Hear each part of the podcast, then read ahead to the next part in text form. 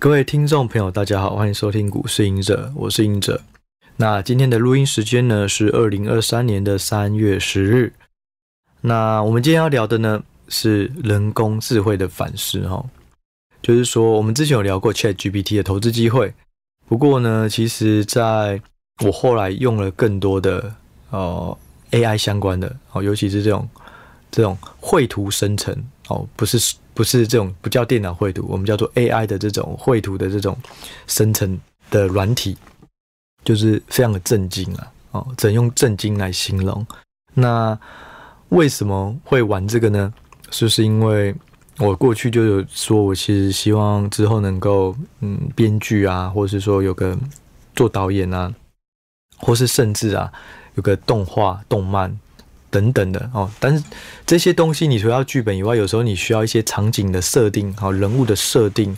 那这些设定我不太会画画，我只有一些感觉哦。我觉得这个角色他应该是要非常的理性，那他的穿着呢，应该是要穿怎么样？他的发型应该是这样，可是我画不出来啊。那我就想说，诶，那如果用这个 AI 的话，我看能不能产生我要的东西哦。所以我就先去玩了这个。Open AI 它下面有一个叫 Dale E2 哈，然后它蛮有趣的，就是你只要给它一串指令，一个叙述，它基本上就能画出四个图。那这四个图里面呢，你觉得哪一个图不错的哦，你可能就可以继续再把它延伸出去。但是我发现它有一个问题，就是说它画的风格或者细细腻度没有很精准哦。我甚至就是。叙述说骑一只骑着大象的暴龙，然后就画出来。可是那个质感就是很像，很像这种嗯比较粗糙啦哦，只能说比较粗糙。然后那个锐利度哦，就是我觉得也没有那么好哦。对，所以我后来玩一玩就觉得不错哦，但是没有没有真的太大的经验。后来我就去网络上查到底大家都用了什么。那后来我发现有一个很强的，就叫做 Midjourney 哦。那 Midjourney 呢？我记得它好像是二零一七年吧，反正五六年前成立的。然后它好像是有两个人开始起家哦。那它现在呃，在这个用户数来讲的话，有两百八十万个人，也就是说，两百八十万个人每天都在帮他产生更多的图片。那 AI 就有更多的学习能力。那 Midjourney 让我非常惊艳啊！我记得好像。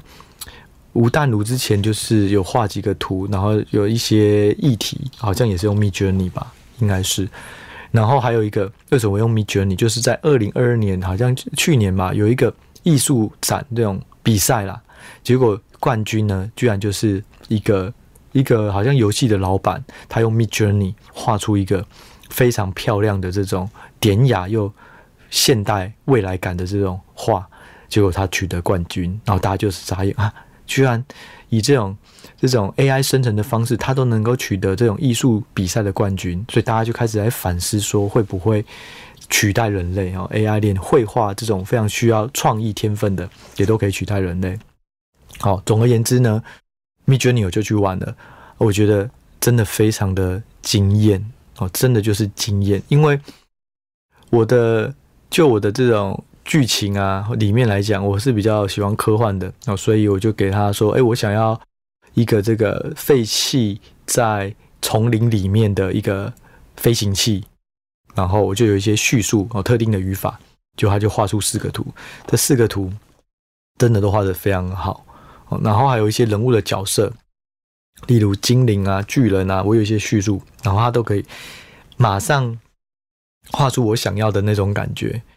然后我就会很好奇，就是说到底他是什么画？后来去找，就是他其实是这个概念，就是对抗的概念哦。它就是说绘图呢，现在比较多，就是它有两两个算是，嗯，你可以把它想象成两个两个单元哦，一个单元一直在创作一些图，另外一个单元是在一直去纠正这个这个创作的图有没有问题，所以他就一直对抗。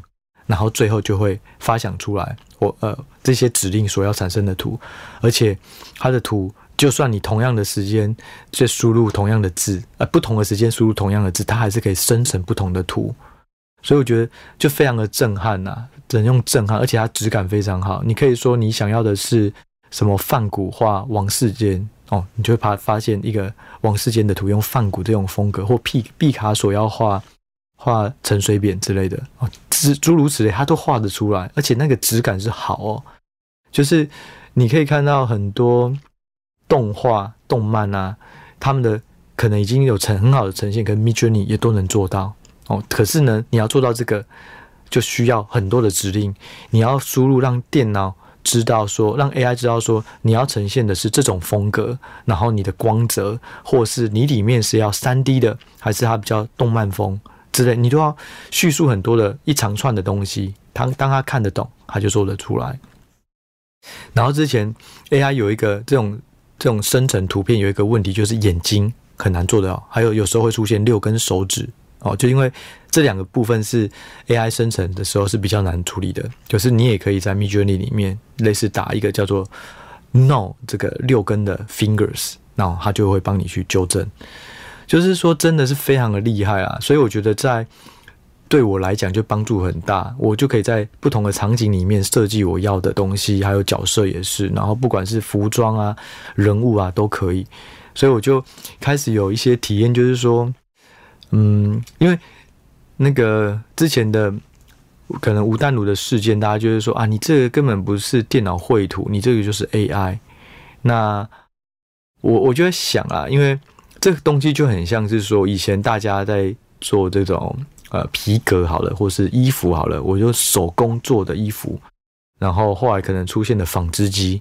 就会觉得说啊，你这个是纺织机这个机器做的，你那个精度、细腻度啊，或者是创意啊，都没有我们这种手手绘手手工的品质还要好啦。所以呢，你们我们是不同的，你也不要觉得说你们的价格可以跟我卖的一样之类的哦。我能够体会。为什么那些人会觉得你说这个是电脑呃，说是电脑绘图，其实是不好的？是因为我会觉得我花了这么大的心思，我画了一个图，或是甚至我想想看啦，例如粉砖啦，我花了两三个小时打了，我觉得我非常励志，或是非常好的客观的分析。结果如果有一个电脑，它直接根据周围的总经环境啪啪啪啪打出一些 AI 的分析文，而且水准呢，不要说。顶尖，但是有基本哦，六七十分，我可能会觉得，哎、你们这根本不是分析，你这个叫做未资料啊！你不要给我说这个是分析，你是侮辱我们这种做分析的行业。我可能我们都会有排斥感，所以我能够想象。那但是呢，大家也要去想哦，就很多新的东西，与其担心它，与其限制它，不如去学会怎么操纵它，去提升自己。如果还是不可逆的。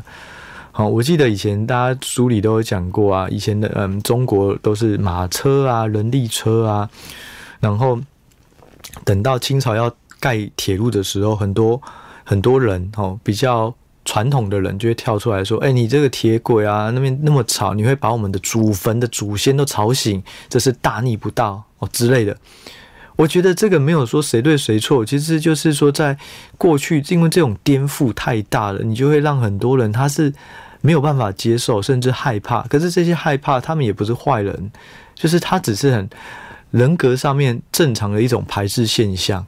可是你可以看到，当有了铁路，经济就开始变得越来越好，然后有铁路的房子、都市哦，可能房价就开始涨之类的。也就是说，当你能去拥抱新的科技，甚至是去熟悉它，其实竞争力也会越来越大。以前呢，你可能要花很多时间织一件毛衣，可是现在的这种纺织机，啪啪啪，快速的就编织好毛衣了。你要怎么图案？电脑啪啪啪啪，画完了以后，纺织机就出来。那以前呢，可能我们可以看到以前什么一九七零、一九六零年代，很多女生终于可以去工作了，她们就在纺织机大量的织衣服。可是当真正的呃纺织工厂，可是当纺织机出现了，可能自动化产线出现了，可能几个人就可把就可以顾好整个纺织工厂了。自动化出现了，那它就取代了大量的劳力，这是这是很可怕的。以前可能一个工厂几百人，你现在一个工厂可能十个人不到，我就结束了。那这样的话呢，也就是说，如果你没有办法利用这个机器，没有办法利用新的科技。其实竞争力也会下降，这个就很现实，这没有办法。如果你能想象吗？如果在十年前你不会，二十年前你不会用 Google 都很正常。你现在如果不会 Google，你的竞争力就会掉很多，因为你要查很多东西找不到，你要学习很多资源都没有。这就是一个新的科技，就是大家都不希望这种新科技会出，可能会怕他说会有这种法律的问题，会有隐私权的问题，会有犯罪的问题，对，都会有。但是呢，如果你没有它，你可能就还是一样竞争力没有办法快速的提升，所以这就是我一直在最近完了以后就一直在反思，就是说过去的传统的教育，就是说，哎，考试要考得好，分数要得得高，我们还要再去补习，要再去接受很多的新知啊，去很多的不同的场合、不同的课程。可是你有了 AI 以后，会不会其实你在家里？ChatGPT 能够回答你的这个东西都更多，哦，有可能它是错误的，可是我相信随着时间一直去校正，哦，去校正久了，这个资讯量应该会越来越正确啊。但是你要想象，就是如果你的所有问题 ChatGPT 都可以给你基本的答案，哦，你问他太空说，你问他外星人，你问他物理化学的基本东西，他都可以从论文，从不同的 Twitter 哦，跟你最新的新知。那其实搞不好以后有一些天才，他在家里就是大量的跟 ChatGPT，再加上他知道怎么去找到更好、更精准的答案哦，就是把 ChatGPT 当做初次熟悉一个领域的基本功。当你了解以后，你就可以知道怎么去去收集更多、更更进阶的东西。所以我就觉得，就是说，与其排斥它，其实还是要试着去接受它。另外一个就是说。其实，在过去这半年来啊，嗯，很多行业都需要一个一种人，叫做咏唱师啊。我们以前看那种魔法，他都需要念咒语哦，念咏唱哦，把这个咒语念完了以后，火球就出来了。那咏唱师呢，现在也非常的热红火红哦。也就是什么是咏唱师？就像我刚刚讲的，如果你是要 meet journey，你要画出一张图，甚至它是非常有质感的图，你可能就要加很多关键字，例如。这个八 K 哦，你的画质要高，做 High Detail 哦，就是非常有细腻的。然后呢，你的风格要是怎么样呈现，人物要怎么样呈现，你可能会叙述了可能几百个字。那几百个字以后，它才可以画出基本你要的那些感觉。那后面就开始叙述你要的事物里面的主题是什么，然后你要怎么呈现。那这么长的文字呢？AI 看懂了，它就画出来。那这么长文字要怎么打？就是咏唱师哦，大家就会有固定的 pattern 哦，你固定打这些字，它就可以产出什么效果。所以咏唱师的工作其实也越来越多了。也就是说，很多企业他发现，我只我不用懂美编哦，我不用真的很会画图的人，我只要知道这这个人呢，他怎么让 AI 画出更好的图就够了哦。所以这也很可怕，就是当一个。假设啊，你可以想象，假设有童书好了哦，他以前都会请很多漫画一些姐姐啊、哥哥啊，然后画很多插图。可是一个咏唱师，他这个老板跟他说，或者是编辑跟他说，我这里需要一个儿童，他在玩溜滑梯，然后这个风格呢是非常的这种呃类似儿童手绘那种感觉哦。那后面呢有太空说，我想要写实用三 D 的，那他只要都全部都交给 Midjourney，他都画得出来。所以就是说，他我就让我想到纺织机的这种这个这个场景哦。当一个懂电脑的人哦，懂 AI 的人，他就可以快速的去取代不懂的人哦。可是呢，另外一个角度，难道这些电脑手绘的人呢，他就没有前途了吗？我觉得不会诶。我们要想哦，就是说，如果这些电脑手绘的人一开始你一定也需要灵感哦。好，假设一个。嗯，的客户跟你要求说，我要画一个我的 logo，这个 logo 呢，它可能要什么颜色，它可能要有什么样的这种形象。那其实你把这个东西下拿去先给 m i j o u r n e y 跑，跑完了以后，你再从这里面延伸出你自己的，再去用 Photoshop 自己去自己去改，那效率就会大增。以前可能要可能三天五天，你才对于一个大企业他要的 logo 有一个很精准的了解，可不可变成三五个小时，你让 AI 跑了两三百组的图库。你就可以从中找到了，所以我觉得就是说，它虽然可以取代人，可是它没有办法取代也会用 AI 的那些人专业者。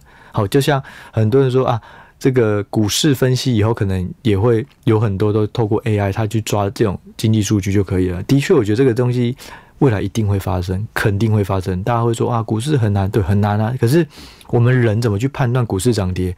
我们也会有我们的脉络，这些脉络如果能够把它变成量化，变成条件写在 AI 里面，它也知道。例如，我会去看费半哦，还有这个纳指，还有台积电的 ADR，去判断明天的台股的走势哦，很简单嘛，你都讲这出来了，那我一定做得出来。我就把这些条件放到这个 AI 里面，哦，它就会去自动观察哦，昨天收盘的状况怎么样怎么样哦，所以今天的预测会开盘多少，这个都做得到哦。那难道这样就取代了我们做分析师的人吗？我觉得会取代不懂的，或是比较不会透过 AI 去提升自己竞争力的人。可是如果我也都知道这样，我就不用做这件事情了。我以后就把我的观念都把它写成条件，然后电脑都自动会给我一些结果哦。根据这个目前的判断结果，台台指应该是涨多少？那昨天的分析报告呢？可以看到哪个产业已经开始好转，哪些不好，可能它就变成一个列表。我就更快、更有效率的去接受更多的知识。所以就是说，它会取代人，可是它很难取代，甚至无法取代，也懂怎么使用 AI 的那些专业人士啊。所以就思考了很久了，我就是觉得说它很可怕，但是如果你拥有它，你也会很可怕，你的力量也会很可怕。哦，就是它有时候也是一种无奈。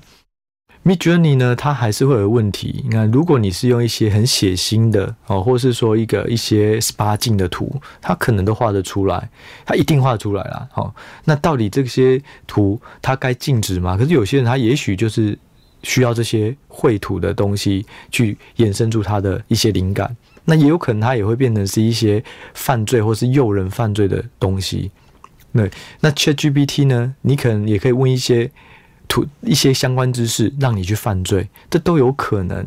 甚至他有一个问题，就是说，Midjourney 或 ChatGPT 他们的资讯或者结果怎么出来的？其实他们都是大量的去跑现存的资料。可是这些资料会不会里面，就像我刚提到的，好，我需要什么颜色的企业的 logo 设计，就他去参考了苹果，参考了微软，然后参考了所有东西，就想出自己的。可是这发现这个元素里面都有很多大企业的。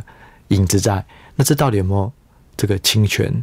哦，就我觉得它会衍生出未来很多法律上难以厘清的一些现象哦，一些一些事件或责任。可是如果你没有它，你就有可能会被懂 AI 的人，也懂你这个领域的人，然后就很快的就平起平坐了。对，所以我自己会觉得，就是这几天，我不能说这几天啊，这几这几个礼拜。这样玩完了以后，就会想要再跟大家是说，这个反思啊，就是说，我们还是要去接受它，然后看有没有办法让它提升自己的生产力、自己的创造力。投资如果能够有 AI，我我就像我就就像我就是说，我在粉专就是说我今年有两个很大的里程碑，就是希望呢能够开发出自己的交易系统，这个城市交易。那他以后就可以自己去做判断，然后自己做交易，就跟我无关啊！我有我的主观，我有我的主观判断，系统有它自己的客观的条件去跑，它就会变成是一种资产组合，呃，投资组合。可是它的风险是不一定会，可能我看多，系统看空，好，你就去做你看空的。我们彼此可以不用互相干涉。那如果胜率都不错，其实某个程度上它也可以分散风险。所以我觉得今年城市交易是一个，第二个就是自动选股。那自动选股，也就是说，当我的银饰股的条件，我学怎样的股股票，它是有发动上涨的前兆的时候，我就开始把它纳入观察名单，有可能是基本面，有可能是技术面，有可能是筹码面。对，那这个东西我以前就一直想要找人开发了。哦，那也有不同的厂商想要跟我合作，可是我开了几个条件。比较难取得，这个取得成本也是比较高。例如资料库，我需要怎样怎样的资料？可是以前这种资料，在工作的时候，这些呃大的这种投资机构都会有这种资料，所以对我来讲，我就觉得很容易取得。可是实际上，你要落实到，就像我提到，我以前有讲过这个 Bloomberg 啊，一台以前好像一个一年才要六十万，现在好像要八十万的吧？你光用一台 Bloomberg 一年的费用就是八十万，那如果你用路透，可能是八九十万。啊，所以都这么贵，那你要怎么去使用它，所以很多有在开发选股策略的这种平台系统，这个对他来讲，这个成本太昂大了，太太太昂贵了哦，所以我也还在找。那嗯，其实就是我自己目前也是有找到嗯几个几个合作方式啦，也会想说要怎么去开发选股的，然后开发完看回测有没有效之类的。反正总而言之呢，我自己就会觉得就是说，不管在嗯，各位听众在什么领域，嗯，你们就是，我觉得大家就是要想到怎么利用 AI 去提升自己的竞争力啦。我觉得秀才不出门，便知天下事，这个未来一定是这样子的。所以，嗯，与其害怕它，不如去接受它。那我认为就是学习啊，跟教育，因为有小朋友的人，呃，可能这些听众，我们可能都也在思考，就是说，到底以后的学校教育会不会是落实的教育，还在教你怎么。回答正确的答案哦，选择题什么的。可是实际上，它就是一个开放 AI，搞不好还跟你跟你说，一个问题应该有七成是属于这种答案，两成是属于这种答案，它没有绝对的正确答案之类的。所以应该对，就会产生很大的变化。这集的最后，我在分享，就是说这个市场现在有什么改变哦？就是说投资啊，企业其实现在美国很多大厂看到。这个 ChatGPT 以后都要大量的投入，不管是 Google、这个 Microsoft、Meta 哦、Facebook 都要投入。它其实就是对于晶片有利，对于这个云服务也有利。晶片呢，NVIDIA、AMD 也都要大量的应用在这块领域。所以我认为，如果你以投资标的来讲，可以从服务跟晶片的提供哦去做思考。那晶片 NVIDIA、AMD 都在谁谁下单呢？台积电。那台积电的最大的这种 IC 设计公司是谁呢？创意，所以它其实都会有一一连的脉动。但是我讲的是说长线标的啊，所以如果股价短期涨高，不要追。我只是说大家可以去留意这个未来的发展商机在哪里。其实中国也是哦，中国看到美国这样以后，现在也是百家争鸣啊。我认为未来会进入百家争鸣时代。哦，百度现在开始要切入了。那另外，如果做晶片的呢，寒武纪啊、升腾啊。他们就是也是要跟 NVIDIA 这些匹敌哦，虽然效能只有一半，但是价格只有四分之一，所以未来一定会有更多这个板块、这个产业、这个题材会越来越多，它是一个长线的标的。那另外呢，就是说有人预估了哈，二零二三年啊，ChatGPT 应用会帮这个 AI 领域的这个伺服器啊。或是说 GPU 它的成长，今年本来应该是不会成长太多，可能会再成长八趴哦，会成年成长出货量会达到八趴。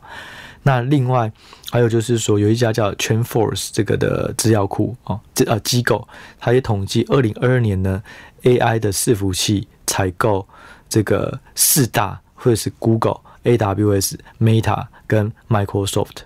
那另外呢，中国它也有像这个。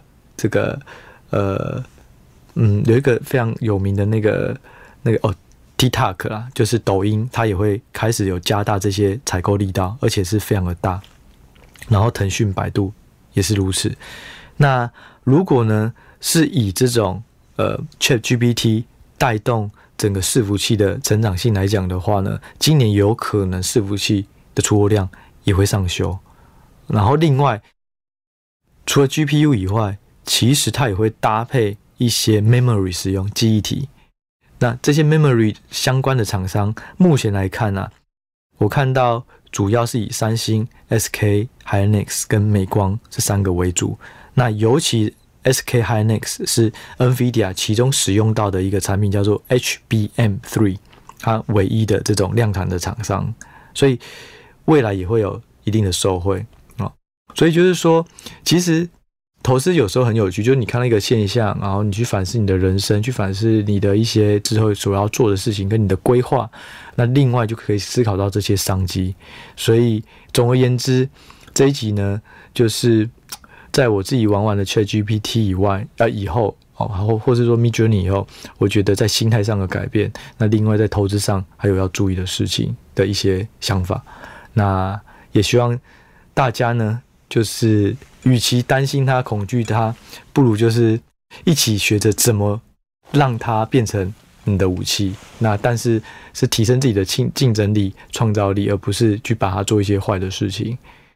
所以整体来说啦，就是说，我觉得 AI 这个东西才刚开始，也会很有趣，未来一定有很多的商机，有很多的新的产品、新的服务、新的应用。